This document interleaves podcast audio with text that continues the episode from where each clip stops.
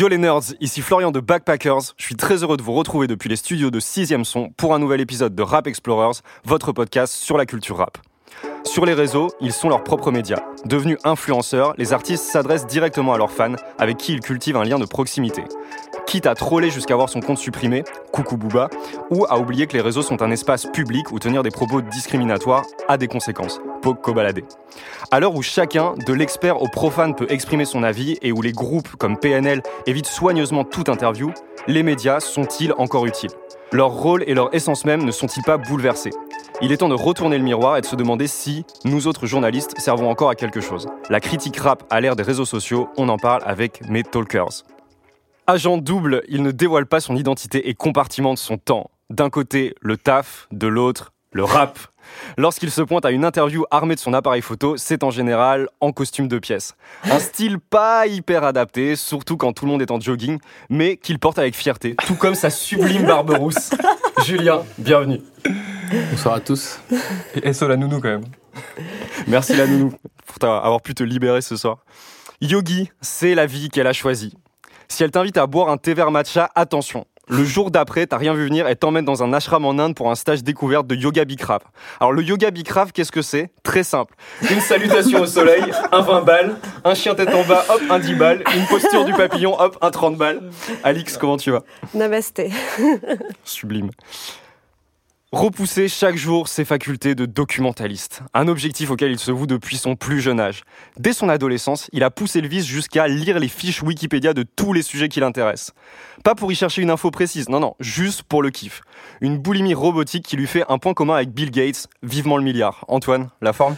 La forme, carrément, merci pour cette belle intro. Tu te, tu te renouvelles à chaque fois, tu m'impressionnes. Make feminism great again. Ça pourrait être la devise de cette businesswoman.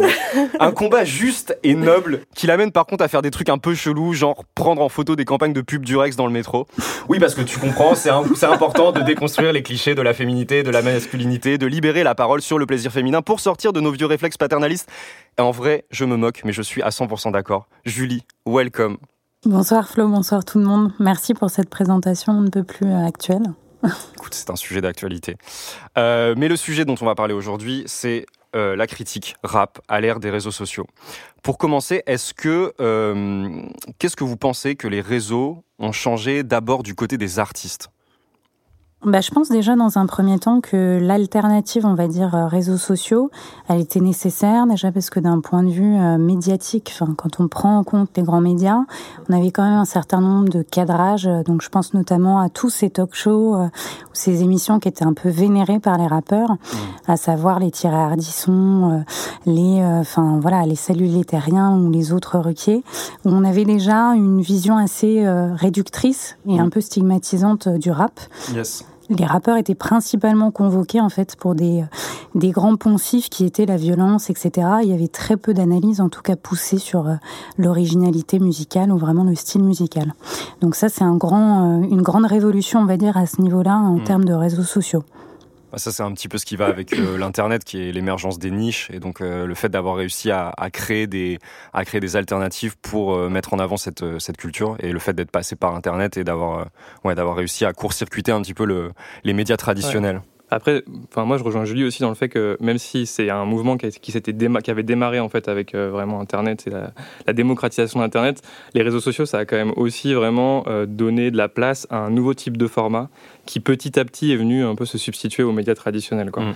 Donc c'est bon, évidemment YouTube, mais on sait quand même vraiment quand Facebook a appris assez fort qu'on s'est rendu compte que les capsules vidéo euh, de rap étaient commençaient à, devenir en fait des médias en tant que tels. Mm. Moi j'ai l'impression que c'est un peu le truc qui a beaucoup euh, enfin, qui est peut-être le, mouvement de fond euh, et l'impact que les réseaux sociaux ont eu sur les artistes, c'est que ça leur a fait toucher du doigt l'idée que potentiellement il pouvait se passer des médias.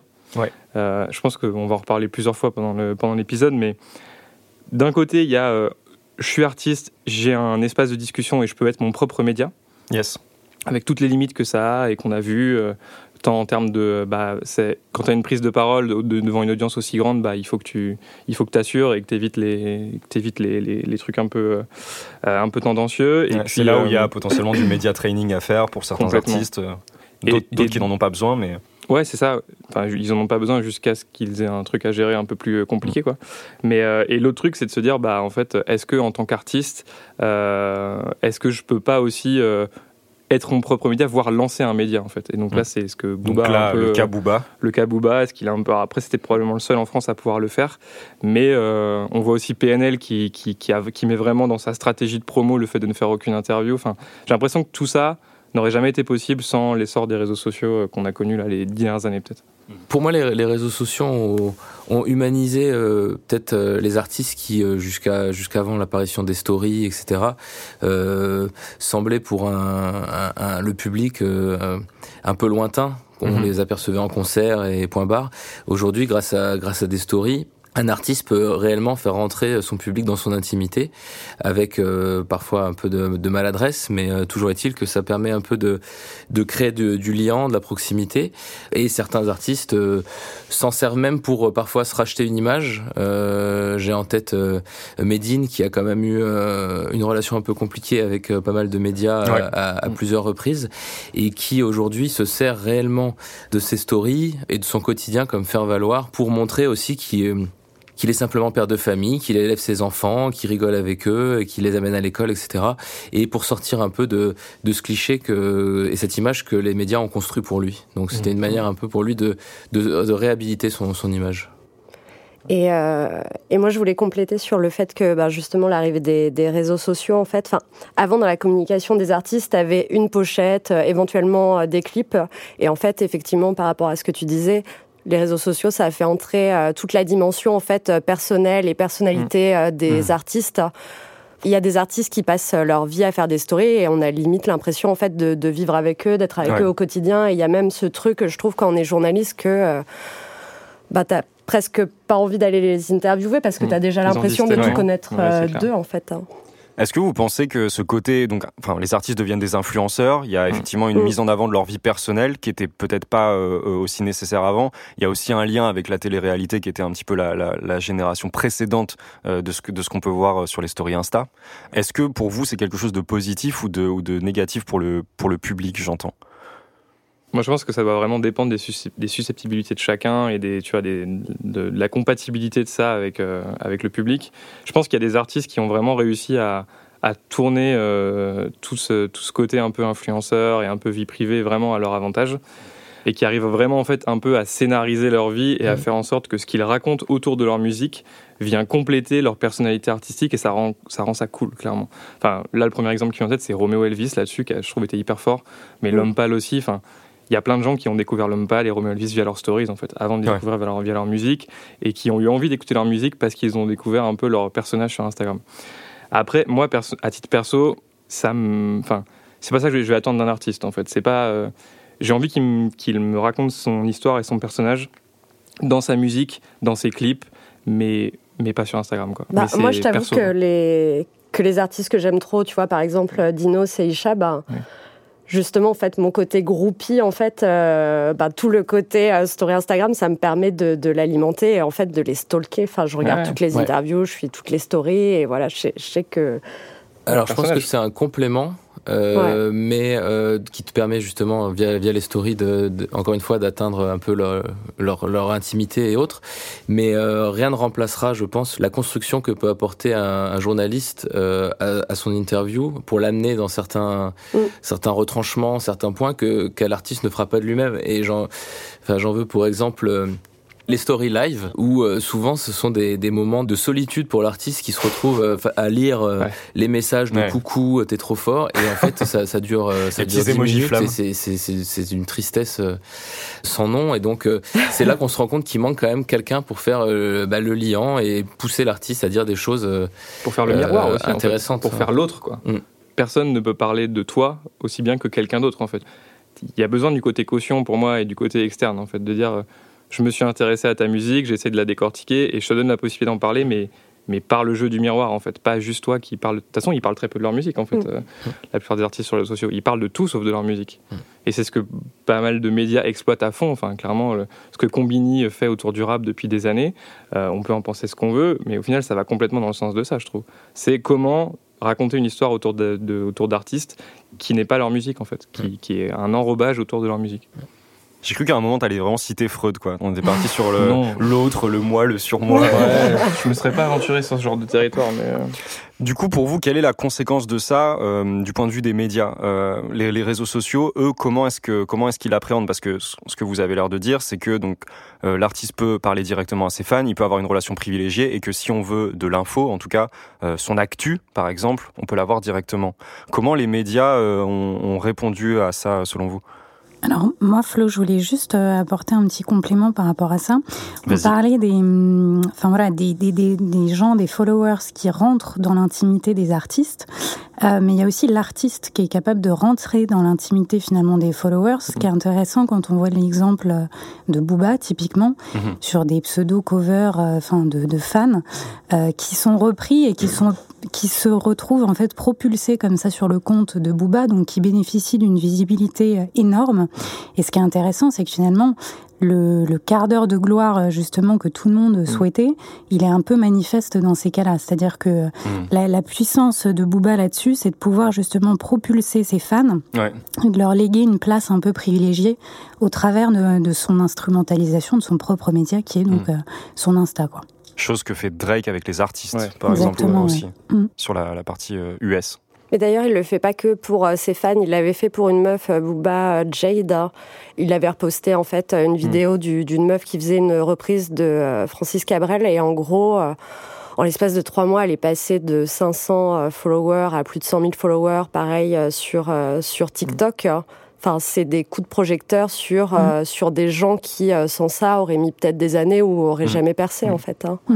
Il y a quand même vraiment deux poids, deux mesures entre des artistes comme Booba, qui, au final, en, parlent à des audiences qui sont plus grosses que la majorité des médias, à part certains vraiment énormes, énormes, énormes médias. Et de l'autre côté, bah, il y a plein de petits artistes en développement qui, eux, euh, ont des communautés de 3, 4, 5 000 personnes. Les micro-influenceurs. Qui, voilà, et qui, du coup, essayent de, essayent d'user de, d'user des mêmes tactiques que vont utiliser des Booba, des Necfeu, des PNL, ce qui est normal. Mais au final, quand, entre le faire sur une audience de 2 millions de personnes et le faire sur une audience de 2000 personnes, les, enfin, les retombées sont évidemment pas les mêmes. Du coup, pour en revenir aux médias, Comment est-ce que vous avez l'impression que les médias appréhendent les réseaux sociaux aujourd'hui? Qu'est-ce que ça crée? Est-ce que, la, façon de parler de la musique, de la critiquer, euh, a tendance à, évoluer avec, euh, avec ces réseaux sociaux? Comment est-ce que vous avez l'impression que ça, se passe? Moi, je trouve qu'il y a eu une transformation vraiment radicale ces dernières années, enfin, à l'échelle de la vie du média Backpackers, qu'on a lancé il y a six ans. Enfin, le paysage de médiatique rap, euh, il y a six ans, il, il a rien à voir avec celui d'aujourd'hui. Il y a plein de médias euh, qui, on va dire, datés un peu de l'ère pré-réseaux sociaux, donc plutôt de l'ère blog, qui ont disparu, euh, tout, simplement. Il y a plein de médias qui se sont créés euh, après, on va dire, en plein, en plein milieu de la vague, et qui, mhm. du coup, sont des médias qui sont un peu natifs réseaux sociaux, et qui parfois, en fait, ont complètement laissé de côté le côté édito, le fait d'avoir un site ou d'avoir vraiment un espace de diffusion unique. En fait, ils utilisent les réseaux sociaux comme un média en tant que tel. Ou qui ramènent ce, côté édito directement, euh, sur, directement sur, une plateforme comme Insta ou comme YouTube. Exactement. Donc il y a bah, voilà, tout le Twitter blogging. Pareil, là, on peut on pourrait mettre un avis dessus, mais il y a quand même énormément de gens qui se sont construits une audience mm. exactement de la même manière qu'un média qui critique les albums, etc., qui parle des sorties uniquement sur Twitter. Ouais. Moi, je vois aussi bon, bah, tout le phénomène des premiers écouteurs. Ça n'a pas pris énormément en France, j'ai quand même l'impression. Enfin, voilà, il y a Amine et Hugo, il y en a quelques autres, mais j'ai pas l'impression que ça soit un phénomène aussi gros qu'aux US où vraiment c'est très gros, les premiers écouteurs. Bah, il y a euh, de manière générale aussi tous les, tous les YouTubeurs. Enfin, Le règlement, là, il y en a d'autres. D'ailleurs, on parlait des artistes tout à l'heure. Et ce qui est intéressant, c'est de voir que enfin, le lien, la frontière entre artiste rap et youtubeur est en train de, est en train, de, tomber, de, tomber, complètement. Enfin, je pense à des mecs comme Seb Lafrite ou évidemment euh, Yvick, euh, euh, Mister V. Enfin, c'est aujourd'hui la, la, frontière et on ne peut plus flou quoi. Mm. En fait, j'ai l'impression que voilà, ça, ça un peu. alors, les médias qui sont nés avant, j'ai l'impression qu'ils essayent de s'adapter un peu au format. Mm-hmm. Euh, voilà, ils vont de plus en plus sur les réseaux. Il y a des formats, ils créent des formats natifs euh, sur Instagram, sur Facebook, etc. Enfin, Bouscapé, je pense, c'est un bon exemple à ce niveau-là. Ouais. Bouscapé, c'est vraiment un des médias de l'ancienne génération. Et puis ça a été les premiers à, investir YouTube euh, et, à, vraiment se plonger dans la vidéo mm. et, à en faire, en faire vraiment un relais de croissance. Les réseaux sociaux ont entraîné une énorme transformation des médias et je pense qu'on est à on est un peu à la fin justement de cette ère de transformation où là ça commence à se consolider un peu parce que ces médias-là euh, qui se sont créés nativement sur les réseaux sociaux ont réussi à prouver qu'en fait euh, bah, il y avait une place aussi clairement pour ces médias-là et qu'il y a des audiences qui, euh, qui en avaient rien à foutre d'aller sur, d'aller sur un site et qui ça leur allait très bien d'être juste sur YouTube, juste sur Insta. Ils sont sur ces réseaux-là toute la journée. je suis assez d'accord avec Antoine. Et enfin, c'est vrai, ce qui est intéressant aussi, c'est que maintenant, il y a carrément des médias qui anticipent les exclusivités d'artistes. Euh, et notamment ce qui pourrait être finalement le tremplin pour un artiste. Et euh, je pense notamment euh, à Damso la dernière fois qui a révélé donc son nouveau titre Veillé. Il y a eu un peu une main basse de la part de certains médias, dont du coup des, des, médias qui ont jugé que c'était une exclusivité à avoir et qui ont qui ont diffusé en fait tout le live depuis leur compte. Ça c'est intéressant parce que ça prouve que maintenant euh, certains médias se positionnent vraiment à l'avant-garde et se disent ok bon ça faut pas que ça nous échappe. Mmh. donc euh, on met tout de suite euh, en fait enfin voilà je parlais de main basse mais c'est ça c'est pouvoir faire en sorte que l'artiste ne dépasse pas le média en fait. Et c'est ça qui est intéressant typiquement dans cette configuration. culte du clic culte du buzz ce que je trouve intéressant dans, dans ce phénomène là c'est que ça donne l'impression d'un inversement du rapport de force entre l'artiste et le média en fait. C'est plus le média qui devient un relais pour que l'artiste puisse aller toucher ses fans, c'est l'artiste qui devient un relais de croissance pour le média et qui va choper des fans ou en l'occurrence des followers parce qu'il aura réussi à, parler de tel artiste ou à inclure tel artiste euh, dans, un format qui va faire que ce soit une vidéo, un article. Alors ce, ce, rapport de force, il, de ce que je, ce que je ressens, c'est qu'il s'inverse un moment euh, entre l'artiste et le média. Ouais. Le meilleur exemple, c'est peut-être euh, Riles qui euh, arrivait sur le plateau de Click la première chose qu'il dit à Mouloud, c'est euh, tiens, regarde, j'ai retrouvé un tweet que je t'avais fait euh, quand je t'ai pas connu et tu m'as jamais répondu. Ouais. Et voilà, aujourd'hui, je, je, suis là et tu m'as tu m'as invité. Et la même chose euh, pour Combini où il, où il expliquait qu'il envoyait régulièrement ses sons à Combini, qu'il avait jamais eu de retour. Et le jour où il a percé, la première chose qu'il a fait, c'est écrire un texte pour un peu se venger de Combini en disant voilà, maintenant j'y suis. Donc effectivement, il y a, je pense qu'il y a une première phase où les, les artistes ont plus besoin des médias que l'inverse, euh, et on le voit tous les jours, tous les, toutes les demandes qu'on mmh. qu'on mmh. reçoit de relais, etc. Et à un moment où la, la, la, notoriété l'emporte, et c'est là où finalement le média a presque plus besoin, et euh, jusqu'à arriver à des phénomènes où tu en as parlé pour PNL, mais c'est euh, comme un Necfeu qui n'a qui mmh. n'accorde aucun interview pour son dernier projet, il sort un projet, il est son propre média, son film et son, son, son sa meilleure promo, et un autre artiste euh, un DJ, le DJ d'un rappeur célèbre m'expliquait aussi que qui, n'avait que faire en réalité des relais euh, presse qu'il pourrait avoir de, son projet, puisque quelques retweets de son groupe et de ses potes suffisaient à lui, à lui assurer sa promo. donc euh, une, autosuffisance de, la part mm. des artistes. Après, elle est relative cette autosuffisance parce que quand bien même tu as une audience qui est gigantesque comme Nekfeu et PNL, si à un moment tu veux quand même continuer à la faire grandir, bah si tu n'utilises que ta propre audience en tant que média, tu n'iras jamais toucher d'autres gens en fait. Mm. C'est aussi là, je trouve, où euh, en fait même un média qui est plus petit, parce qu'il y a plein de médias qui sont beaucoup plus petits en termes d'audience que ces que ces artistes là, bah en fait ça peut quand même t'amener un public. Enfin, c'est un truc tout bête, mais absolument où tu fais confiance à un média et qu'il a un peu cette valeur de caution et de prescription, il peut aller te faire écouter euh, un artiste que tu n'aurais jamais écouté avant, euh, mais parce qu'il a ce côté un peu tampon et, prescripteur. Caché, prescripteur. C'est intéressant parce qu'on arrive à un moment où, enfin, moi j'ai l'impression que cette logique de prescription euh, est un peu en train de, de, de laisser place à, à, à, ce que décrivait euh, très bien Julien, qui est en fait euh, aujourd'hui euh, le, le, le, rapport de force est déterminé par le nombre de followers, quoi. Mm. Et t'as l'impression que, bah, en fait, c'est juste une question de, de, juste une question de taille et pas forcément une question de, de, ce qu'on va trouver dans ce média-là. Est-ce que ça correspond à mon audience? Est-ce que ça va me permettre d'aller chercher une autre audience? C'est ok, bah, est-ce que c'est plus petit que moi en fait? Parce qu'aujourd'hui ce qui est marrant avec les réseaux sociaux, c'est qu'on peut aussi évaluer directement le niveau de notoriété autant d'un influenceur que d'un média, que d'un artiste et le juger par le nombre de followers, ce qui est pas forcément sur un seul critère qui est très relatif, mais... qui est très relatif et mm. qui est potentiellement biaisé. Par exemple, un média web, en gros, c'est le nombre de pages vues qui est qui est important à savoir si tu veux savoir si ça va être un, relais important ou pas. Mais cet exercice, euh, tout le monde le fait puisque on peut en parler autour de cette table. On le voit bien avec la croissance du site. On a aujourd'hui accès à, des à des artistes euh, qui nous fermaient la porte il y a quelques temps et par contre, on a encore quelques portes fermées euh, au-dessus. Donc on voit bien que tout le monde fait ce calibrage de voir nombre de mm. vues, ratio, etc., potentiel derrière. Et, et donc voilà, là aujourd'hui encore, on a du mal à avoir certains artistes qui Ouais, et c'est pas forcément une question de notoriété. Enfin, bon, maintenant, je pense, j'ai un exemple qui me vient en tête là, c'est Jossman qu'on a essayé d'avoir en interview plein de fois, avant même qu'il euh, qu'il soit, enfin, il commence à avoir un, un, niveau de notoriété quand même euh, assez important. Mais je me souviens, il y a encore 3-4 ans, enfin, d'ailleurs, c'est toi, Alix, qui avait créé un portrait de lui. Euh. On a essayé de, le- de l'avoir en interview, et je me souviens que son attaché de presse nous avait dit clairement, il refuse toute interview. Ouais, c'était une. C'était par principe. Ouais, c'était un principe euh, de On l'avait aussi un peu avec Alpha One, c'est pareil, qui Ouais. était avant Humla, euh, quand même pas un artiste, je pense, qui, qui- enfin, il aurait pu profiter d'une interview quand même sur un média. Mm. Et pareil, il y avait vraiment une- une- un principe de ne pas faire d'interview. Donc, euh, c'est pas uniquement lié, j'ai l'impression, au- à la taille de la fanbase et de l'audience, c'est aussi vraiment. Certains artistes veulent s'affranchir de ce côté-là. Quoi. Ou ne Ouais. sont pas du tout à l'aise avec Oui, l'exercice. Oui, que aussi, là, complètement. pour, pour, ouais. euh, pour, pour Jossman, en l'occurrence, euh, là, il se trouve que même pour le projet qui, qui, qui va, il s'apprête à sortir, ils ne se sont pas prêts à, Ouais, parler de son projet. Donc, euh, il y a quand même. euh, il n'est Ouais, pas là, à c'est plus une question de personnalité Mm. qu'une Oui. stratégie de com. hein, Voilà, exactement. Ça rentre Mm. en ligne de compte, ouais. Quels sont les effets de tout ça sur la, sur la critique, en fait? Parce que c'est le, le cœur de notre sujet. Et aujourd'hui, est-ce que vous avez l'impression que, vu tous ces changements qu'on a décrits, euh, les médias sont plus, moins critiques qu'avant? Est-ce que vous avez l'impression que c'est quelque chose qui, qui ne change pas spécialement? Quel est votre avis sur euh, la question? Je pense que la réponse est un petit peu dans la question. Malheureusement, c'est vrai que je pense qu'on est tous d'accord ici pour dire qu'il y a peu de critiques au sens euh, négatif du Ouais. terme sur euh, sur le des projets qui sortent aujourd'hui. Après, il y a il peut y avoir énormément d'explications. Mm. Moi, quelques éléments que je peux je peux suggérer, c'est déjà c'est vrai qu'on fait souvent la comparaison avec euh, les années 90, etc. Je pense qu'il y a une volumétrie de projets euh, aussi qui n'est pas comparable. Évidemment, ouais. Et, euh, et donc aujourd'hui, euh, on peut pas se permettre de parler de tout, et donc on va forcément avoir tendance à, à vouloir prioriser des projets qui nous tiennent à cœur. euh, D'autant que dans encore pas mal de médias, c'est des exercices qui se qui sont faits par des journalistes, des chroniqueurs qui sont pas forcément professionnels, donc c'est pas leur leur activité principale.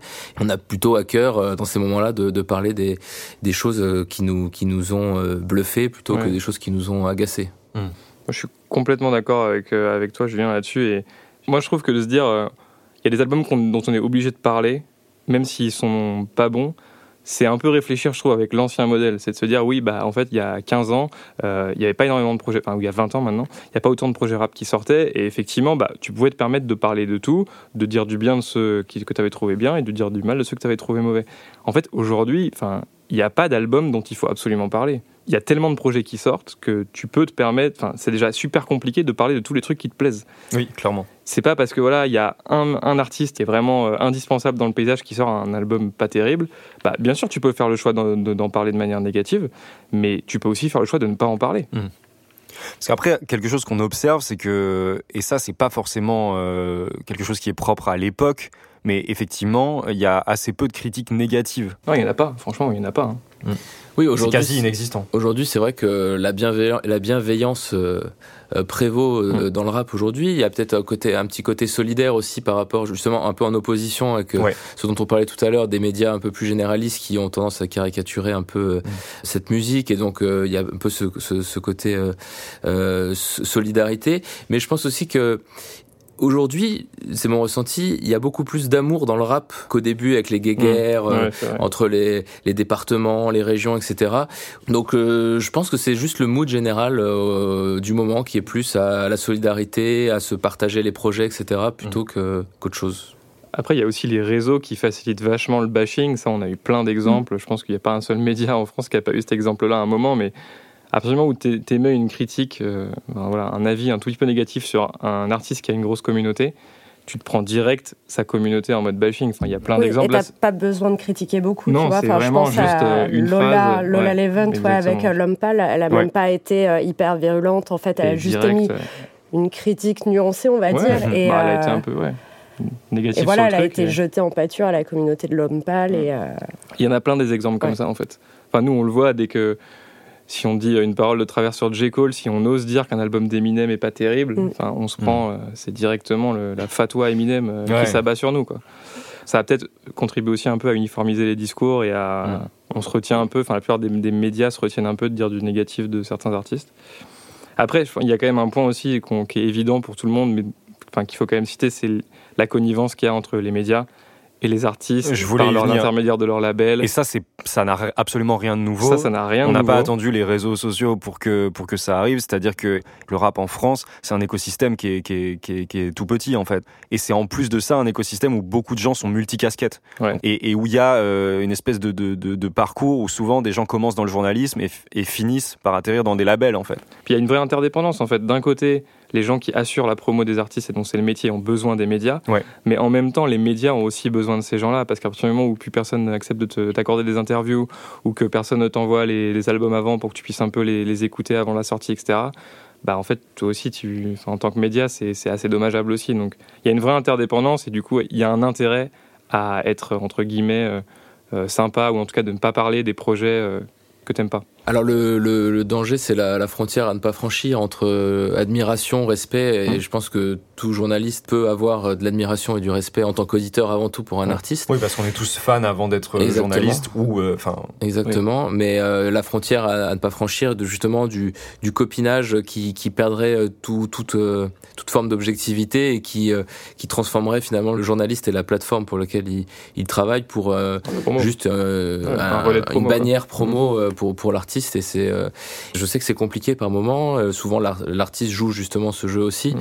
donc euh, voilà faut faut pas tomber dans la dans la publicité est-ce que vous pensez que justement cette critique, négative comme positive, aujourd'hui c'est un truc qui manque et que, enfin je mets un peu les pieds dans le plat, mais est-ce qu'il y a un moment il faudrait pas porter un peu ses couilles et se dire bah vraiment oser critiquer des, bah. des, des albums qu'on trouve pas bons, tant que c'est fait dans la bienveillance en fait, parce que bienveillance n'est pas forcément l'opposé de d'une critique. Tant qu'elle est constructive, ça, peut rester bienveillant. Enfin, qu'est-ce que vous en pensez?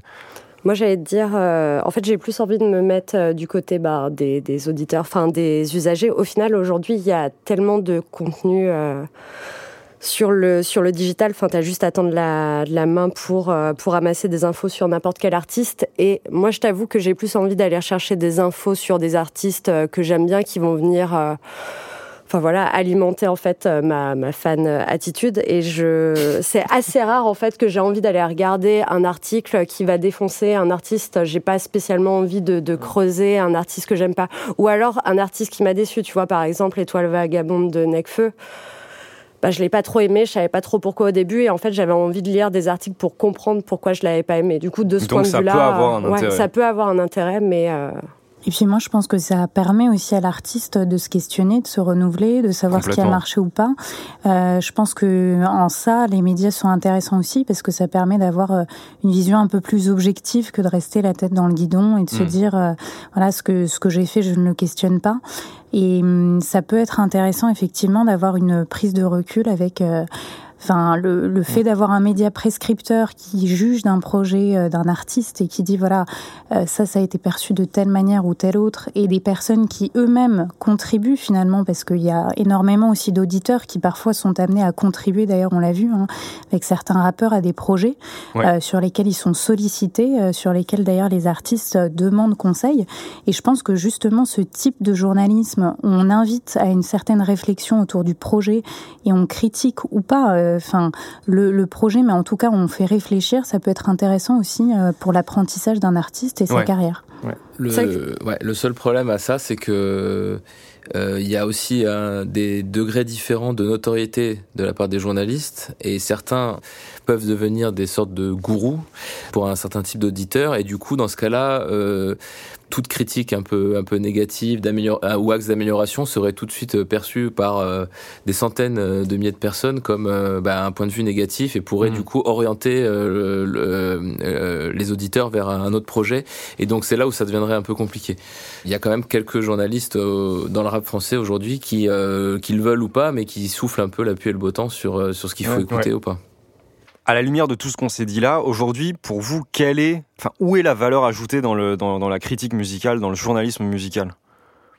Parce que, enfin, personnellement, moi j'ai une opinion là-dessus. Pour moi, le, on arrive à un moment où, euh, comme on le disait, les projets sont pléthores. Il sort énormément d'albums toutes les semaines, et en fait, à partir du moment où on émet une critique lisse sur absolument tous les albums, on n'aide absolument pas l'auditeur à s'y retrouver. Et pour moi, la plus grande valeur ajoutée qu'on puisse avoir là-dessus, c'est justement de l'aiguiller dans ce qui est bon et ce qui n'est pas bon. Ah ouais. Et en fait, c'est étrange parce que à la fois, on a l'impression que les, euh, on a l'impression que la critique rap et la critique musicale de manière générale n'a jamais été autant remise en cause parce que l'internaute a accès à absolument tout ce qu'il veut. Mais moi, j'ai l'impression que quelque part, elle n'a jamais été aussi essentielle en fait. Comment s'y retrouver dans cette espèce d'énorme brouhaha qui est Internet? Alors, moi, je, pense plutôt que, euh, en fait, le journalisme est un peu différent aujourd'hui. Enfin, la critique rap est différente et peut-être qu'elle aura vocation aussi à évoluer dans le sens où ce sera plus forcément les formats qu'on a connus, qui sont des formats éditoriaux, etc. Mmh. Ça, je pense que ça a vocation à, à, rester, à perdurer dans le temps. En revanche, je pense que de plus en plus, on voit euh, surgir des formats du type euh, playlist, etc., mmh. curation. Mmh. Ouais. Et ce type de format-là, je pense qu'il est intéressant pour la critique rap en tant que telle, parce que nécessairement, ça oblige à une sélection, à oui. porter forcément des coups de projecteur sur des talents qui sont peu ou pas connus et à leur fournir en fait un tremplin euh, incroyable en fait en termes de, de possibilités d'évolution. Donc je pense que le, la critique rap est amenée en, en, tout cas à se renouveler sous des formats très différents, mmh. qui sont pas les formats forcément que l'on connaît en tant que tel. Ouais, c'est vrai, c'est intéressant ce que tu dis. Bah, les, les plateformes de streaming, au final, c'est devenu euh, des médias. Et c'est pas des critiques à proprement parler, mais c'est des choix éditoriaux qui font que. Euh et qui font les audiences, ouais. effectivement. Qui font les audiences, qui font les audiences ouais, directement, ça. encore plus directement que, que certains journalistes peuvent mm. le faire aujourd'hui, en tout cas. Ah bah non, c'est clair. Et c'est pas anodin d'ailleurs si certains journalistes euh, oui. sont débauchés euh, par euh, des Deezer ou des Spotify justement euh, pour élaborer ces playlists. Mm. En tout cas, sur cette question de place du, du, journaliste et des médias par rapport à la spontanéité que des, des, réseaux sociaux, pour avoir posé la question à quelques quelques artistes, ils sont unanimes sur euh, sur le fait que le bruit entre guillemets euh, du quotidien euh, de, des, des, réseaux sociaux, des réactions à chaud, de, des tweetos et autres, ne les impacte pas et en tout cas ils n'y prêtent pas du tout le même crédit que le, que sur le recul que va avoir un, un chroniqueur sur justement une chronique, une mmh. critique d'album, qui va prendre le temps de poser ses idées, etc. Donc très clairement en tout cas d'un point de vue d'artiste. Ouais les, les médias ont toute leur place et, euh, et en tout cas sont très regardés de la, du côté des artistes. Moi j'ai l'impression aussi qu'il y a un... les artistes vont de plus en plus avoir besoin d'avoir des marqueurs euh, qui, qui, montrent qu'ils passent des étapes dans leur carrière en fait. Mmh. Et c'est un peu ça le rôle des médias euh, quand même là, depuis l'ère des réseaux sociaux, je trouve, c'est que en fait le fait entre guillemets, j'aime pas du tout ce terme de valider, mais il y a un peu ça en fait. Il y a un peu à partir du moment où un média d'une certaine notoriété ou qui défend une certaine ligne éditoriale parle d'un artiste, ça lui permet de passer un cap. En fait, on le voit souvent sur les, les mails de promo qu'on reçoit. Il y a souvent en fait euh, ce qu'on dit d'autres médias ou le fait que euh, un autre média a parlé de cet artiste-là. Ouais, c'est une validation très clairement. C'est une validation. Mmh. Et je, je, pense que ce truc-là va perdurer. Et ça, ça, ça, a le même rôle dans le ciné d'ailleurs. Hein. Ouais, enfin, les, les, les, les, enfin, les, citations qui sont sur les affiches de films, c'est vraiment utilisé directement sur mmh. l'outil promotionnel sur le plus important. Ouais. Moi, j'ai tendance à, à ne pas être d'accord avec toi, Antoine, sur ce point. Euh, en tout cas, pas d'une manière générale, puisque certains artistes ont les moyens euh, ou euh, ont l'opportunité de s'offrir un super attaché presse mm. et s'offrir derrière, du coup, un super relais euh, dans les, les grands médias euh, qui sont toujours mis en avant, justement, mm. dans les mailing lists, sur les affiches et autres, et derrière qui sont pas capables de remplir une salle. Donc, il y a vraiment le distinguo entre le relais média que, qui peut être fait, mais la transmission, in fine, à, à la scène et à, au vent je posais justement la, la, question à Aïcha lors de son interview en lui disant, en lui demandant s'il avait conscience qu'il avait passé un cap en termes de notoriété. Et euh, il a été très pragmatique. Il m'a dit, euh, je le mesure de deux manières. Les écoutes. Donc pour l'instant, sur ce point-là, c'est vrai qu'il y a une amélioration. Maintenant, le deuxième point, ce sera le remplissage des salles. Ce que tu remplis. Ouais, non, mais je, je dis pas que les médias sont le seul marqueur, mais clairement. Euh après, ça, c'est aussi un, un, phénomène très internet. Le fait qu'aujourd'hui, tu peux avoir des millions de vues euh, sur YouTube et, et, ne pas être capable de remplir une salle parce que c'est des publics différents qui se déplacent pas forcément en concert, qui écoutent la musique différemment. Oui, et puis c'est vrai, il y a des steps en fait entre ouais. euh, écouter un artiste sur Spotify et se déplacer, euh, le voir en concert. Enfin, en tout cas, payer une place à plus de 30 euros mmh. pour aller le voir. C'est clair. Merci beaucoup. Euh, je pense que le moment est venu de conclure cet épisode de Rap Explorers. Merci à mes talkers, Julie, Alix, Julien et Antoine. À notre ingé son Antonin à l'agence 6 son où cet épisode a été enregistré, notamment à Yanis. Euh, un bisou à tous nos confrères qu'on a cités dans cet épisode, un peu spécial, et évidemment à ceux qu'on a oubliés. Notez Rap Explorer sur Apple et Google Podcast. Un petit conseil jardinage avant ah. de se quitter. Faites écouter ce podcast à vos plantes vertes. Plus efficaces que n'importe quel engrais, les voix suaves de nos talkers leur garantissent de belles feuilles vertes toute l'année. Allez, à plus les nerds. Ciao